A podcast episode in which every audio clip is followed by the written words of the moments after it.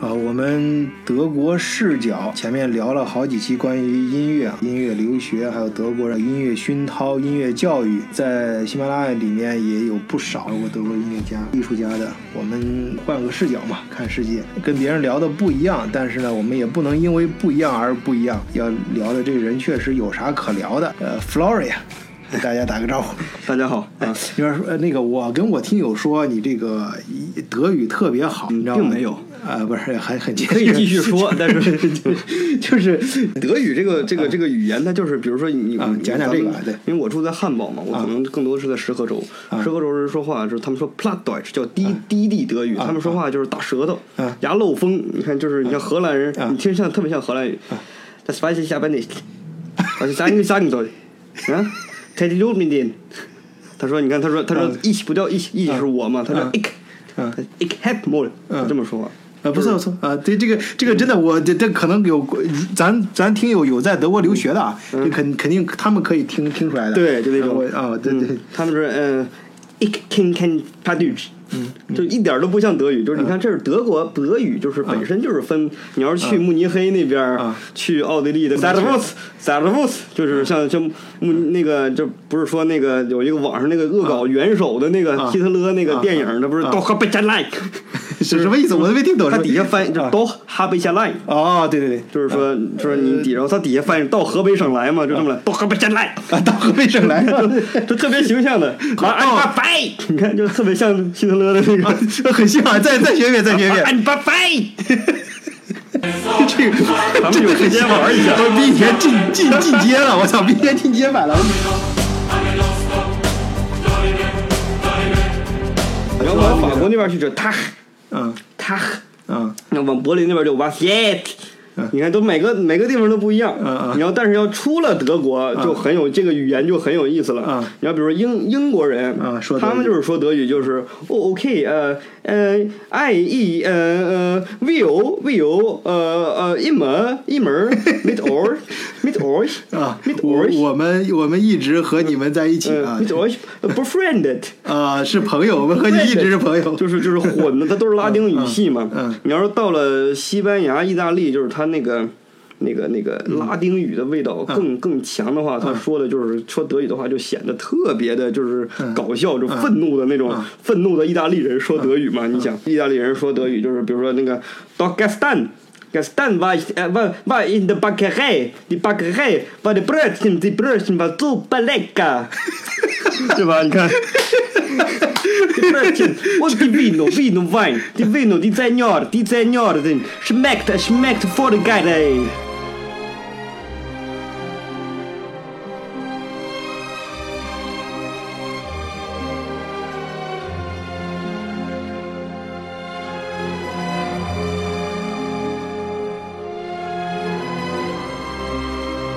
的文化可能就是真的是影响体现在他们的语言上哈。你比如说日本人说的就是马里给马里给给哎哎给哎哎出去避雷避雷对对 韩国人说话就是 doll doll that's what's his news 我一样哎呀怎么聪明不 错不错，那不你不是贼。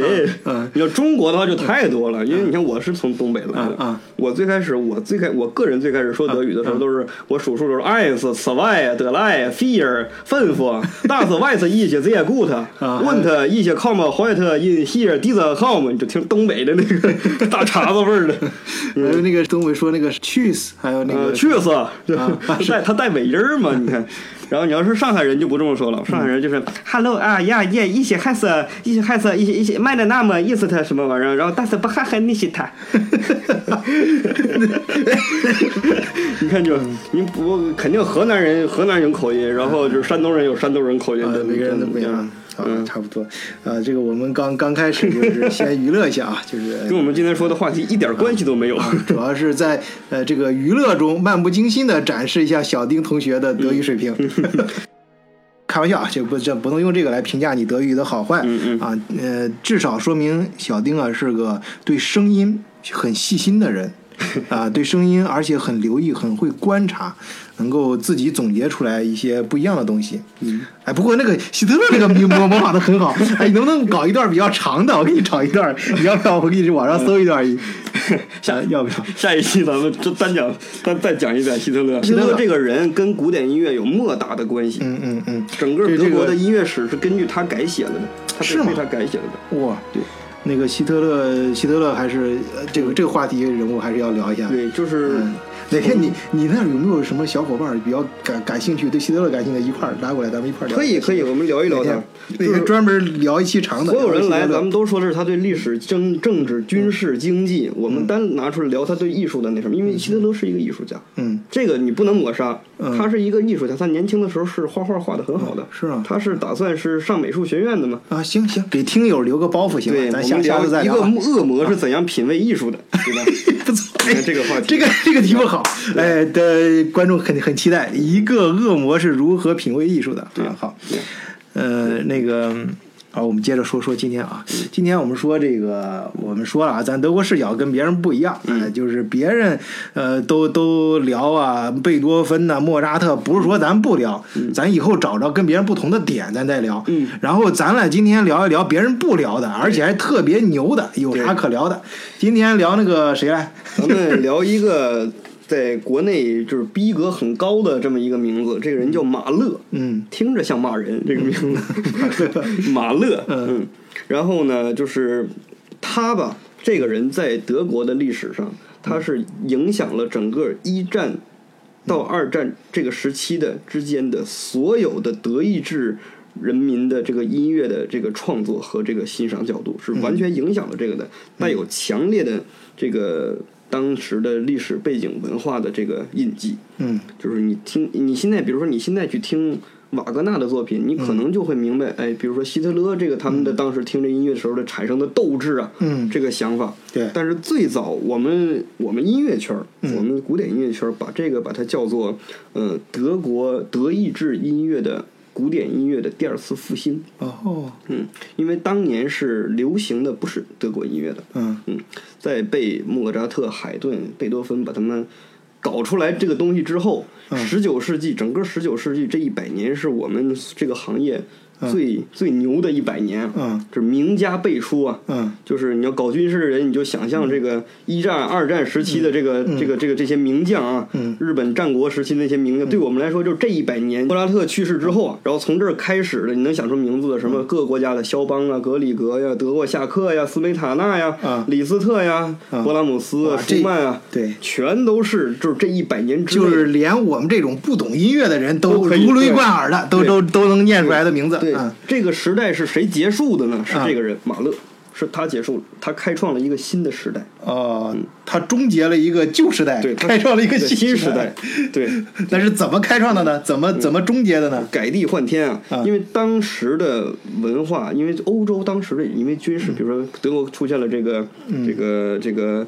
怎么讲啊？这个德国第一次出现成立了一个国家，嗯，这个叫德意志第一帝国啊。当年那个年代，对我们节目里面专门介绍，咱们节目专门有一期介绍这个，是俾斯麦跟老威廉他们干的，对，跟老威廉，大约是呃明呃这不是明治维新，其实也是那时候，就是光绪 皇帝，光绪搞的那个这个晚清啊复兴，哎，大约就是这个时候，西学为体，东学为用啊，就就就这个时候，洋务运动，洋务运动，这这这几年啊，德德德国呃德国人家就是整个国家统一了。啊，然后开始大步前进了，然后这时候就马勒这个人就是大德国的统一是深刻的影响了整个艺术界、音乐界的这个这个这个过很大的一部分的这个人人的变动。这个时候就是马勒是一八六四年一八六零年七月七日出生，对啊，对，就是这个时候。对，这得查资料，这我实在是不知道。没关系，没关系，我这儿给你补充。接着说，接着说。然后嗯，那个。当时啊，这个大背景下，当时整个欧洲的艺术文化、音乐中心不在德国。嗯，之前可能都德国的这儿，德国的那儿。比如说，德国的第一所这个这个音乐学院是这个门德尔松建立在莱比锡。后来舒曼的有一个据点，他在这个这个杜塞尔多夫。哦，哎，然后就是各种这各样的。这我还真不知道，我只知道德国第一所大学，我前面讲过是这个。呃，就是德国不是你知道最早的时候被那个拿破仑给踏踏平了嘛？啊对就剩下这个这个伊贝河河畔，就就那那一小片地了啊，就是原来普鲁士发家最早发家就那片地。哦，呃，这就很小了，然后就是当时德皇的皇后去找拿破仑求情，哎呦说给我们留一片地吧，然后就就留。现在求情是吧？啊，呃，其他事我不知道。然后，然后反正是到到那个呃，最后就柏林那片地儿啊，然后就是就从那儿开始，然后到那时候，那个德国就奋发图强嘛，说我们从一雪前耻，就要从不是从教育开始抓，就是国家最穷的时候，然后那时候开始军事化教育是吧？不是，还不那个就是洪堡大学那时候啊诞生的洪堡大学对，洪堡大学就是那时候诞生的。洪堡兄弟他们呃开始那个就是特，当然他们军事化也非常重视，嗯就是把教首先教师的地位提上来，然后整个国家把教育摆在第一位，嗯然后然后就是让就是我们这一代可能他们就是当时来说他们那一代可能无法改变那种命运，嗯但是他们要让下一代人改变。那后来就是德法战争的时候打赢了嘛，哦然后把整个巴黎也打下来了。哎呦柏林那个你不知道布兰登堡门上面、布兰登堡门上面那个胜利神啊原来是拿破仑打过来的时候，把那玩意儿运到那个运到巴黎运到巴黎去了。啊但是运到巴黎还没来及装呢，哎，就是这后面就很多年啊过去了。啊然后人家德国人又打回来了，又占领了巴黎，哦然后把巴黎，然后把那个呃这像又扛回来，重新装上去，然后把柏林为了纪念这件事儿，把柏林。那个布兰登堡门前的那个广场叫巴黎广场，哦，你不觉得很奇怪吗？他妈一个德巴黎广场啊对，德德国的首都在那个最显要的位置，那个广场为什么叫巴巴黎广广场哎、就是就因为今天这事儿啊，它是一种炫耀。然后后来就是、哦呃，他们小毛奇大营就说我们。打败能够一雪前耻，打败这个法国，就是在我们的讲台上决决定的。嗯。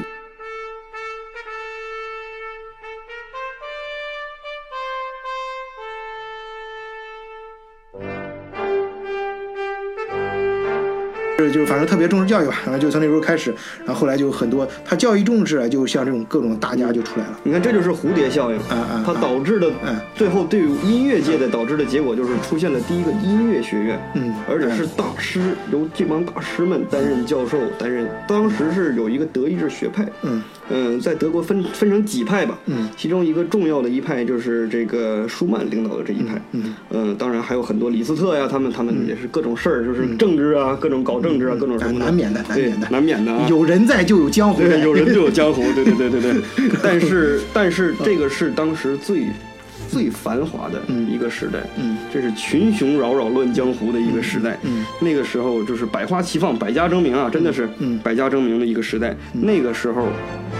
导致的最后的结果就是，因为你已经走到巅峰了，嗯。走到山顶上，再下一步就是就是下坡路，嗯。但真的是这样，就是迅速的几年之内，嗯。也跟比如说普法战争嗯。有关系，嗯。嗯，然后就导致了整个这个艺术欣赏的这个东西的南移，嗯。就变成了以意大利的音乐，比如说嗯。导致以维也纳音乐，哎，嗯这些个地方为主流，嗯然后一直挪到了从这边又维也纳，从挪维也纳又挪到了巴黎，啊在巴黎他们法国人，啊。嗯，这可能就是这所有的都是沾边儿的嘛，嗯这东西跟战争啊，跟他们文化发展啊，嗯经济发展啊，嗯。然后巴黎就当时变成了一个新的中心，比如说我们所说的肖邦啊，嗯。这帮人，伯辽兹这帮人逃难都逃到巴黎去，哎都去都去巴黎。证明那片儿哎是比较安，定，比较适合艺术家发展，可能是。嗯，嗯，在那边就就类似于二战时候大家往美国逃都是什么自由女神像什么对。啊就然后这个贝多芬建立的这个平民音乐欣赏、音乐厅式的音乐欣赏，嗯。到那个年代变成了沙龙，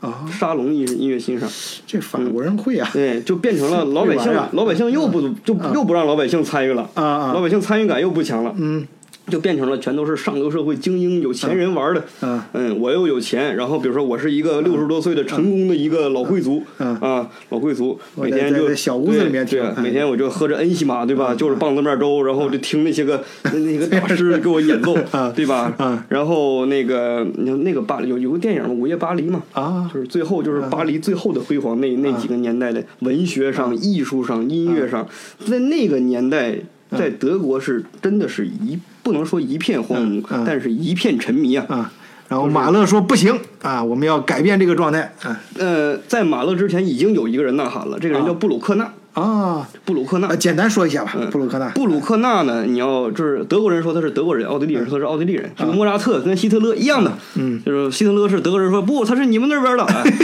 对，奥地利人最牛的地方就在于全世界的人都相信希特勒是个德国人，莫扎特是个奥地利人，就是他们最牛的地方，这是宣传啊。所以说当时是布鲁克纳这个人，安东布鲁克纳，好，我把那个他给大家稍微补充一下啊。对，呃，布鲁克纳是生于一八二四年九月四日，呃，去世是在一八九六年十月十一日。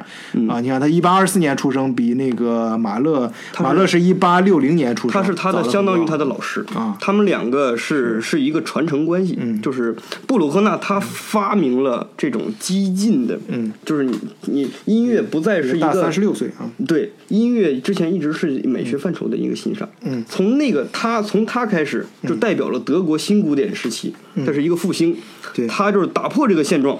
嗯他的音乐是有强烈的爱国主义思想，嗯，包括有强烈的这个激进的，嗯，这个这一些思想在里边儿。就是你听到布鲁克纳的那些很多的交响曲，你就能想象到，嗯，这个普鲁士的这个铁血啊，嗯，这个这个这个流淌在每个人血液里边的这个尚武的精神，呃，适合适合这个描写中世纪战争的时候作为背景音乐。啊，对对。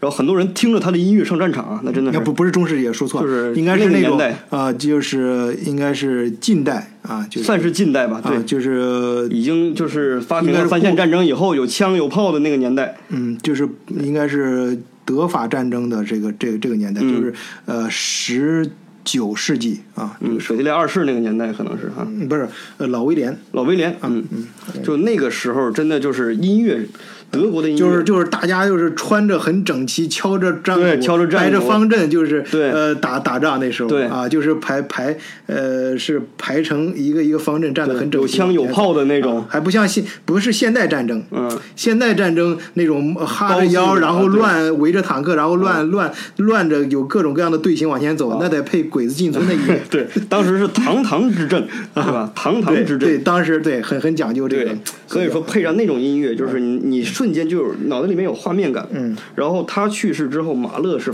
他去世之前就是马勒发扬了这个。嗯，这个人为什么有名，就在于他的第八交响曲啊。嗯，他们有一个别名，第八，这是说什呃布鲁克纳还是马呃，勒？说马勒，咱们说回到马勒。啊好回到马勒呃布鲁布鲁克纳就是陈胜吴广，嗯马勒就是项羽刘邦，啊是这么个概念。啊，行，现在正哎正式的项羽刘邦登场了。对，项羽刘邦登场了，嗯但是遗憾的就是马勒当时是孤身一人去面对整个的这个质疑，整个的压制。啊他的一他们一个非常重要的举措就是让音乐欣赏重新回到大众的视野，哦，老百姓，嗯，通过欣赏他的音乐，嗯对自己的生活有一种美好的向往。嗯。士兵听了他的音乐，踊踊跃的冲上战场，嗯。对吧？嗯。然后这个领导国家的国家元首，当时的国王，嗯。这个这个高贵族听了他的音乐，嗯。涌现了民族大义这种荣誉感，嗯是它是这种作用，而且是老百姓从上到下的。嗯他的第八交响曲就是一种完全是新的体验式的方式。嗯这个这个别名，你说交响曲其实都有别名，比如说贝多芬的那个，我们都知道有个命运，嗯它是它不叫命运，它是第五交响曲嗯，但是我们它又给它起个别名叫命运，嗯，对吧？对，然后那个马勒的第八交响曲的外号叫千人交响曲。嗯，行，我这儿那个我简单说一下马勒这个人，介绍这个呢也。也能够对比着刚才这小丁讲的这个马勒的作品啊，他的这个他主张的东西，看跟他的生活、跟他的这个经历有没有什么关系啊？嗯首先，这个他是小时候呢，呃，出生的地方，这种民间音乐比较发达，街头街头歌谣、呃舞蹈曲调、军队的小号等等这些因素，在之后的创作中都有所体现啊。就说他生活的地方是一个两万余人的商镇。他四岁的时候发现了祖父母的钢琴，并立刻开始要求去学，很像你小时候是吧？你主动要求，很小的时候主动要求去啊，小有名气的神童。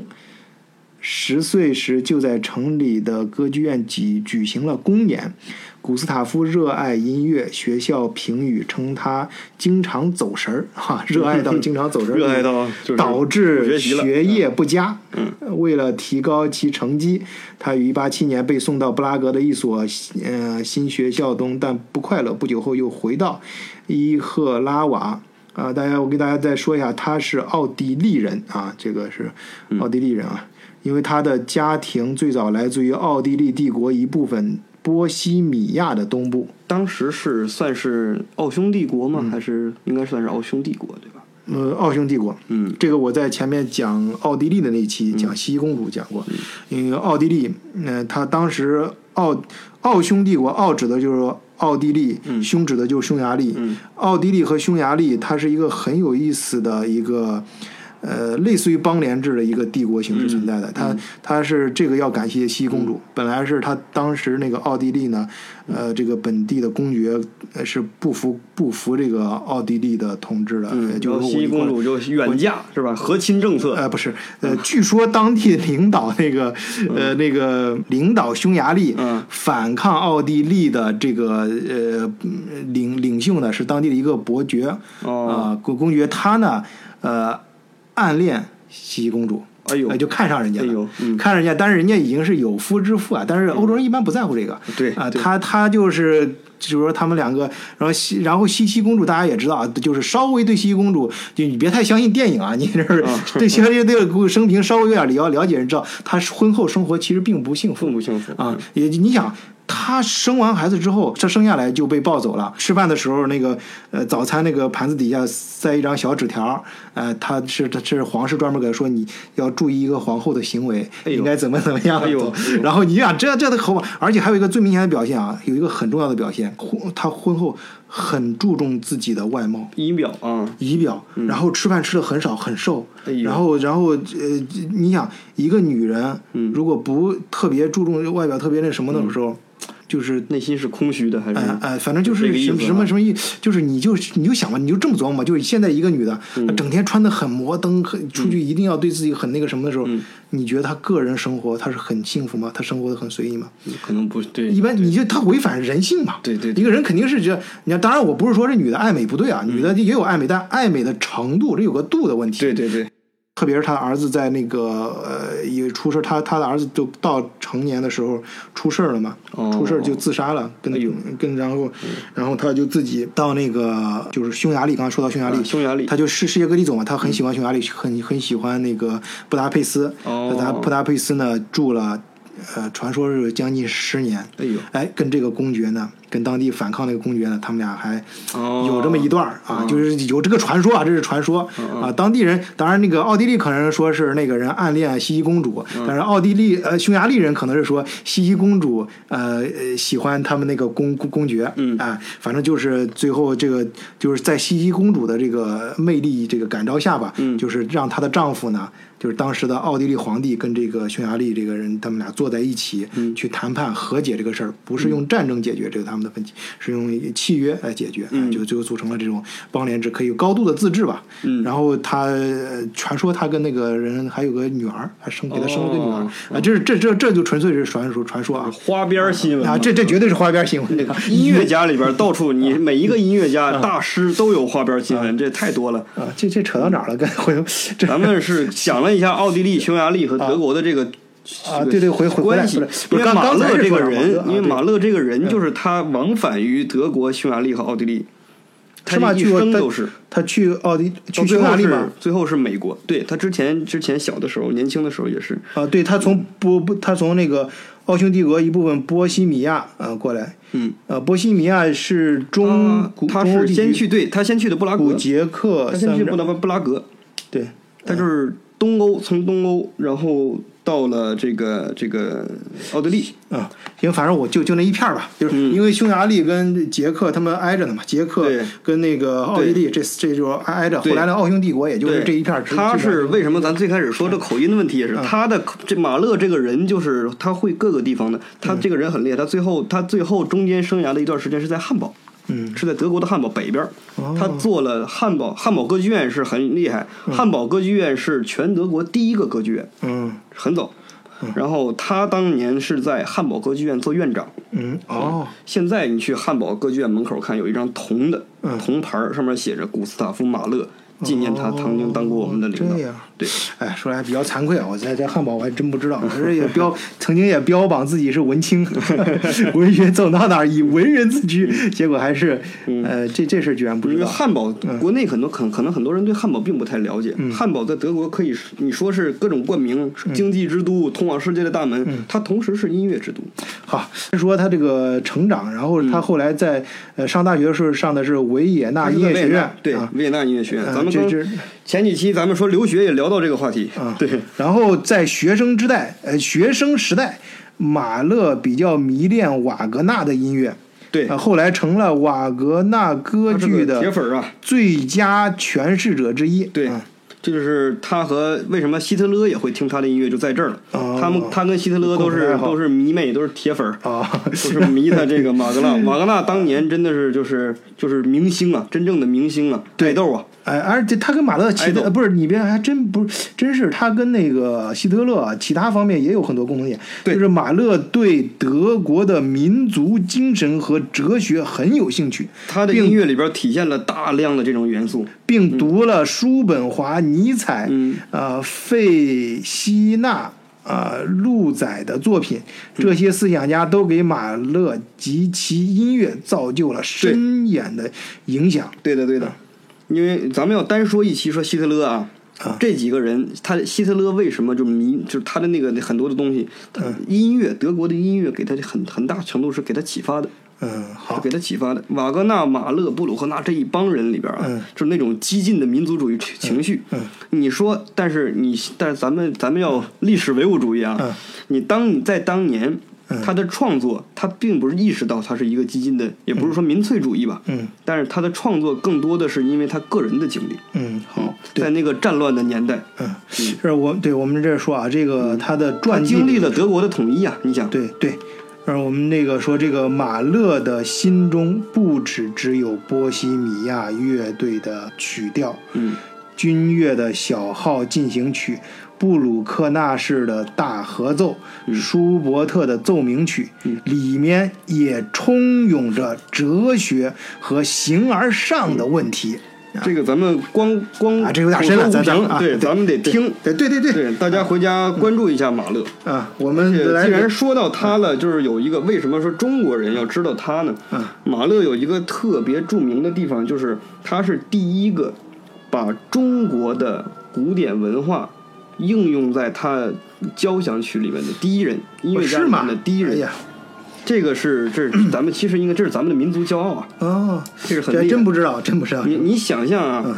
就是一个德国人，嗯。啊，一个外国人，毫无利己的动机，有有这个有有些词儿不要乱套，我们在这个平台上不是我说我说的是他嗯。对于德国是一个，他对于当时的德意志是个外国人，嗯嗯他用了大量的这个中国的古典文学，比如说咱们说李白的、孟浩然的、王维的这些个诗句，嗯。他把它应用在了自己的第九交响曲里边，但是他自己不承认第九交响曲，嗯。这是个很有意思的事儿啊，嗯。因为贝多芬写完第九交响曲就去世了。嗯，嗯，然后后来很多的前赴后继的舒伯特呀，什么都是第九，写完第九就去世了，啊他就特别怕这个，就是他就说不行，不叫第九，他把这个曲子叫《大地之歌》，啊嗯，他，叫《大地之歌》。嗯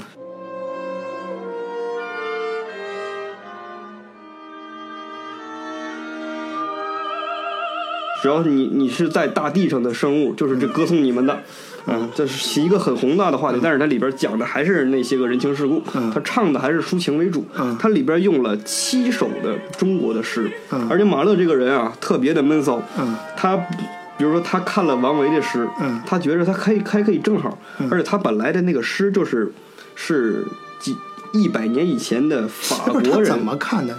一百年以前有一个法国人，啊到过中国，喜欢中国文化。嗯那时候清朝嘛，那个时候就就就乾隆年间还是非常鼎盛的时候，然后去中国访问，喜看到很多东西。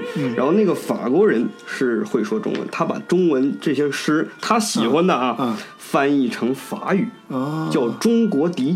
啊就是就是那个中国诗读出来像中国的笛子那个竹笛吹出来一样优美。啊，哎，这叫中国笛。嗯然后马勒呢，是机缘巧合看到了这个，嗯，上面写的里边有中国那那他最早应该是写成法语，法语，翻译成法语。他是把中文翻译成法语，马勒再把法语翻译成德语。哦，就是马勒会法语吗？这个肯他自己翻译的话，肯定还是会点儿。还是有人把他法语把他的翻译成了德语？呃，这个是他自己应用的，因为他是他是第一人嘛，没人这么做过，所以说很有可能是这咱们没有具体的史料记载。嗯我可以说是马勒在想翻译他的过程中，他可能征求了别人的意见，嗯，或者是得到了别人的帮助，这是很有可能的。但是马勒自己这个人的不知道他会高，对，不知道他会不会法语。嗯，但是当年应该大家都会，我认为个人认为大家应该都会一点。呃，对，当年在欧洲啊，在这个欧洲混，尤其是在名流圈里面混，是要会讲法要会讲法语，至少要会啊。对对对对对啊，所以说很有这对这这这还真有可能，很有可能啊。所以说他是把这个先中文翻译成法语，嗯。然后马勒又把把它从法语翻译成德语，这就有几个很有意思的事儿，因为马勒没去过中国，嗯嗯。他就是咱们中国的琵琶，有那诗里边琵琶，嗯，马勒就不知道琵琶怎么说呀，他就在想琵琶是什么东西呢？他就去问人家，嗯。然后欧洲的当时的记载很有限，嗯他们也没听过琵琶，嗯。他就想当然的认为琵琶就是古吉他，嗯。就是德国有一种刘特琴呐，就是吉他的雏形，嗯。他就把里边所有翻译就是涉及到琵琶的诗句，嗯。全都换成了这个这个刘特琴，古就是古，你就是这就很很很违和呀，嗯，就是欲饮吉他马上催，这你你就说脑子里边的画面，欲饮吉他马上催，你知道啊，吧他？就欲引欲引吉吉他往上吹你看这白居易写就是吉他行。啊，自己脑补这个自己脑补的，对，但是他剩下的很多翻译是非常动人的，啊是非常，比如说，咱们举几个例子啊，咱们查个资料，嗯比如他用了李白的是李白有一首《悲歌行》，这作为中国人我们很惭愧啊，嗯一个德国人翻译出来，我们是完全不知道的。嗯我念一下，嗯有一首歌李白的《悲歌行》，嗯说是诗啊对，是是李白的诗。嗯悲来乎，悲来乎，主人有酒切莫斟，听我一曲悲来吟。嗯就是他兴尽悲来啊，我觉得是就是说是突然就感觉悲伤来了，就这个意思。嗯悲来不吟还不笑，天下无人知我心。嗯君有数斗酒，我有三尺琴。琴明酒乐两相得，一杯不敌千钧金。朗朗上口的这歌词。